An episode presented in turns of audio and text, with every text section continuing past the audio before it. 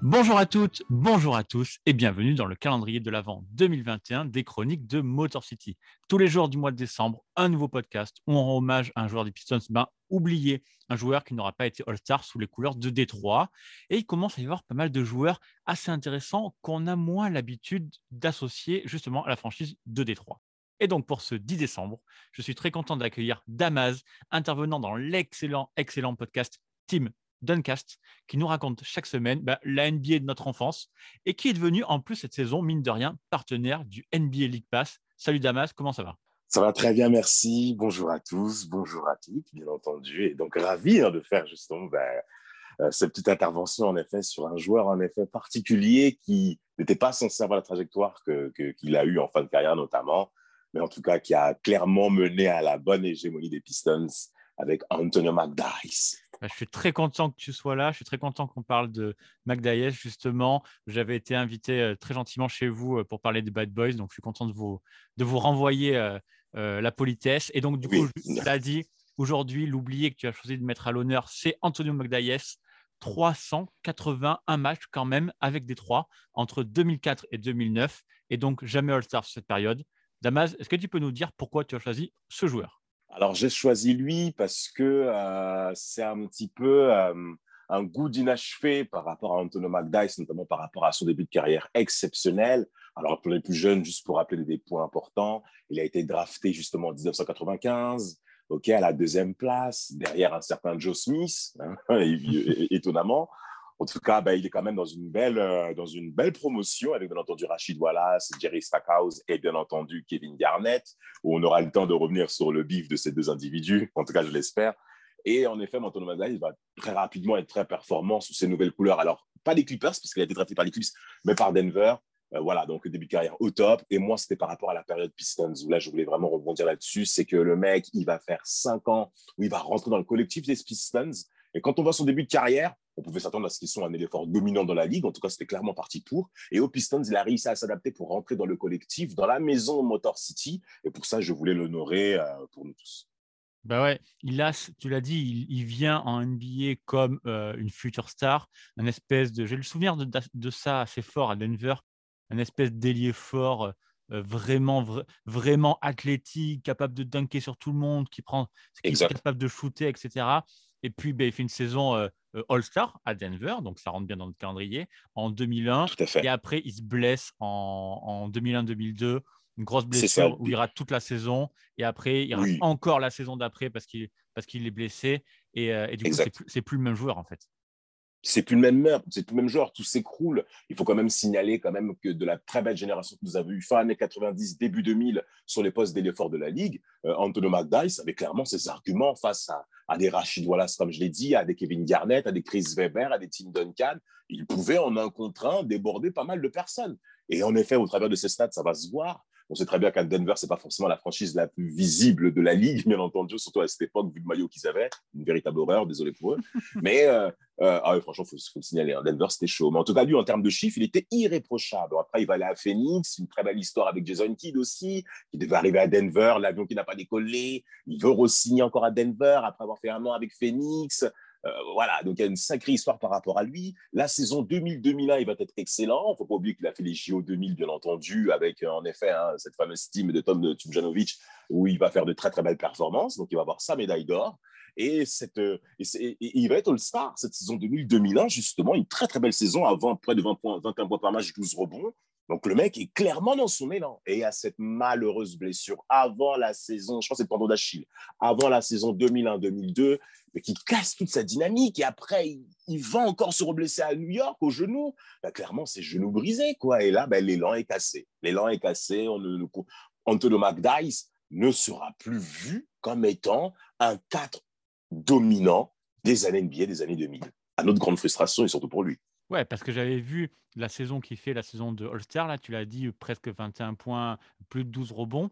C'est que seulement la troisième fois, j'avais pris ça dans mes notes, qu'un joueur des Nuggets, alors tu l'as dit, c'est pas non plus la franchise la plus, la plus mise en avant, mais elle a quand même une belle histoire. C'est seulement la troisième fois qu'un joueur des Nuggets fait 20 points, 10 rebonds minimum dans une saison, après Danny Zell et George McGuinness quand même. C'est pas, c'est pas dégueu. Et, et, effectivement, il se blesse deux fois à Denver, une fois à New York. Et pour le coup, en 2005, du coup, enfin en 2004, après le titre des Pistons, eh ben, il débarque à Détroit dans la Motor City et il va devenir euh, bah, le sixième homme de l'équipe pendant Bien sûr. 5-6 pendant 5-6 saisons. Et ça va être vraiment un mec qui compte dans un autre rôle, mais un mec qui compte. C'est quand même assez incroyable de pouvoir se Énorme. réinventer comme ça. Énorme. Moi, et c'est un peu aussi la personnalité qu'on a d'Antonio McDyess qui est retenu par les différents observateurs et du monde de la NBA c'est un joueur élégant, c'est quelqu'un de bien élevé, c'est un gentleman. Je crois qu'on appelle aussi euh, Mr. Dice, un truc comme ça, je crois, j'ai oublié son, Voilà, c'est, ben, merci de le confirmer, Winston. Dice, c'est-à-dire que voilà, c'est quelqu'un d'aimable, c'est quelqu'un qui, sait se mouvoir. Il ne tire pas la couverture sur lui, contrairement à d'autres personnalités que nous avons en NBA. Antonio McDice ne va pas se signifier comme ça. Voilà, il va clairement rentrer, il va clairement comprendre aussi qu'il arrive, c'est le champion de titre. Hein. N'oublions pas que printemps 2004, c'est le printemps des Pistons avec une magnifique victoire face aux Lakers. Été 2004, moi je trouve que la trouvaille qu'a eu Joe Dumars d'aller prendre Antonio McDice sur le banc, mais c'est excellent, un excellent choix. Surtout, la crainte qu'on avait, c'était que parce que c'est un ancien All-Star, il a des statistiques à qui beaucoup de personnes bah, peuvent se mettre à la même ligne qu'Antonio McDice. Donc, il pouvait aussi se positionner pour avoir un meilleur salaire. Mais au travers, en effet, des différentes blessures, presque deux saisons sans jouer, hein, en effet, hein, que ce soit à Denver ou à New York, bien entendu, eh ben, il va faire preuve de remise en question en se disant, je comprends qu'aujourd'hui, je ne sois plus euh, apte à, être dans le 5 majeur d'une grande équipe en NBA. En plus, là, on parle de Détroit. Il aurait peut-être pu l'être titulaire dans une équipe de bas tableau, bien entendu, à l'Est. On a pas mal vu de spécimens dans ce domaine. Mais là, il va à Détroit, qui est donc la franchise numéro une à l'Est et même dans la Ligue via le titre. Et donc, il a au moins, il faut lui donner en effet cette gloire de, de, rentrer dans le moule et surtout de se mettre un certain derrière Rachid Wallace dans la rotation. Surtout qu'en plus, euh, du coup, que tu l'as dit, euh, effectivement, euh, était soigné du coup en 2004. Normalement, il était soigné. Effectivement, on le verra après. Il joue 77 matchs, 82, 82, 78. Donc voilà, clairement, il est soigné. Les, pépins physiques sont derrière lui. Évidemment, il a perdu en mobilité, en explosivité, etc. Absolument. Mais il, aurait pu se relancer dans une équipe de bas de tableau, comme tu l'as dit. Se dire, ben voilà, je vais, faire mes, je vais, faire mes, stats, je vais me remettre sur le devant de la scène, je vais avoir mon gros contrat. Et non, le, le, gars choisit d'aller jouer le titre à Détroit. Bon, c'est dommage, on va en finale en 2005, on gagne pas. Mais du coup, il choisit de jouer le titre à Détroit. Il choisit d'être sixième homme. Il change son jeu. Il est plus explosif à taper des dingues partout. Il développe son petit foot au, périmètre qui va bien. Ah, oui. Euh, ça, ah j'adore. Oui, à distance. Ah, moi, j'adorais le jeu d'Antonio McDice. Franchement, c'était très agréable à regarder. Il, fait, il perd peu de ballons c'est pas un joueur qui va aller dans tous les sens. Il a le sens du collectif en faisant des écrans également off-ballon, dont on parle très peu dans les statistiques, puisqu'ils sont très importants. Ces écrans dans ce jeu collectif, dans le jeu sans ballon, dans l'animation offensive, c'est extrêmement important de rentrer dans ce moule. Et même à certaines rencontres où Rachid Wallace n'était pas des fois très sérieux, parce qu'en effet, on connaît le Chid par moment pour ces moments de relâchement que lui-même, même John se met en lumière. Antonio McDice va des fois rentrer dans le 5, notamment au cours de la saison 2005-2006, voilà, 2006-2007, ça va commencer un petit peu à venir, surtout pour la saison 2006-2007, ça va commencer un petit peu à venir. Euh, bon, après, c'est vrai qu'à Flip Sanders, ça va pas forcément bien se passer dans les vestiaires, notamment avec les gros bras du vestiaire, je parle bien entendu à Big, Ben Wallace. Mais Antonio Magdice, on va jamais entendre un mot de travers, sauf un. Face en effet encore un autre promoteur, un autre joueur issu de sa promotion, Kevin Garnett. Moi, cette image m'avait marqué. J'avais jamais vu Antonio Magdai s'énerver comme ça et ça m'avait étonné de le voir comme ça. Euh, on est dans une situation de game en saison régulière, donc je crois que c'est la saison 2004-2005, en effet, ça se passe pas très bien pour les Wolves, qui ne vont pas faire les playoffs, en effet, cette saison-là. Et tu as Kevin Garnett qui va chercher les mouises à Antonio McDice. Eh, poto, Antonio McDice, il va venir, il va commencer, eh, il va lui dire, écoute, gros, mais il va vouloir le rentrer dedans. Et Garnett recule. Il passe son temps à reculer. Attendez, Là, on est dans une confrontation où on s'oppose à Kevin Garnett, qui est une personnalité dans la ligue. Il suffit de voir le trade qui a eu lieu été 2007, où la ribambelle de joueurs qui ont fait le, retour, qui ont fait l'aller du côté euh, des Wolves, et Garnett qui arrive donc à, Boston. Donc là, il, y a une personne. Et McDice n'a pas peur. McDice ne recule en rien, et c'est Kevin Garnett qui recule. Et même cette histoire, moi, pour ma part, elle va gagner en légitimité. Bon, après, on est en pleine adolescence, donc c'est-à-dire que dès qu'on voit une scène un petit peu de confrontation, on veut voir qui est qui, ce qui n'est plus le cas dans la Ligue aujourd'hui où tout le monde se serre la main. Mais là, Antonio McDice, c'est comme s'il montrait aussi que, en tant que 4, j'ai rien à craindre de ta personne, parce que toi et moi, on sait qui est qui. Sans ma blessure, j'aurais pu encore une fois te confronter et je ne serais peut-être pas aux Pistons. Mais il a quand même eu la décence de le faire d'y aller et de se confronter au meilleur cadre de la Ligue. Alors, tu as parlé également de la finale 2005. Même au cours de cette finale 2005 face aux Spurs, il n'a rien à se reprocher face à Robert Torrey, qui est de l'autre côté le joueur qui, lui, sort du banc du côté des Spurs. Mais Antonio McDyess va faire des stats honorables. Il va très bien défendre dans une série très dure que je recommande à plusieurs de regarder, notamment pour les plus jeunes, en comprenant que les années de la Ligue à cette époque-là, ça rigolait pas. Et tu as raison de rebondir sur notre euh, ami Kevin Garnett qui littéralement s'enfuit. Je mettrai, euh, je retrouverai les, images sur YouTube, je le mettrai dans la description de ce podcast. Garnett vient faire le show comme d'habitude, genre j'ai pas peur et tout. Et là, quand tu vois que McDyess, finalement, il, se, il lui dit bah Ouais, je suis là, écoute, gros, les arbitres ne les séparent pas tout de suite. Et là, Garnett, il se met à, il se met à reculer, et limite, il s'enfuit. Il ça. Il devient vraiment ridicule. Il devient ridicule, comme a dit Kenyon Martin. Kevin Garnett, c'est un Doberman dans le corps d'un caniche. Il a raison. Mais vraiment, il a raison. Antonio McDyess était prêt pour le rentrer dedans. Il était prêt pour ça. En tout cas, ça ne sera pas que ça qu'on va retenir, bien entendu, par rapport à lui. Moi, il y a un point important que j'aimerais encore signaler, c'est la saison 2007-2008, où en effet, ben, Big Ben Wallace n'est plus euh, du côté des Pistons, il est à Chicago, euh, et Antonio McDyess va rentrer dans le 5 au cours de saison 2007-2008, qui sera la dernière saison où les Pistons voilà en finale de conférence au travers de cette très belle génération 2000, bien entendu. McDyess sera titulaire au poste 4, encore une fois, du côté des Pistons. Certes, on voit que l'élan n'est plus. Voilà.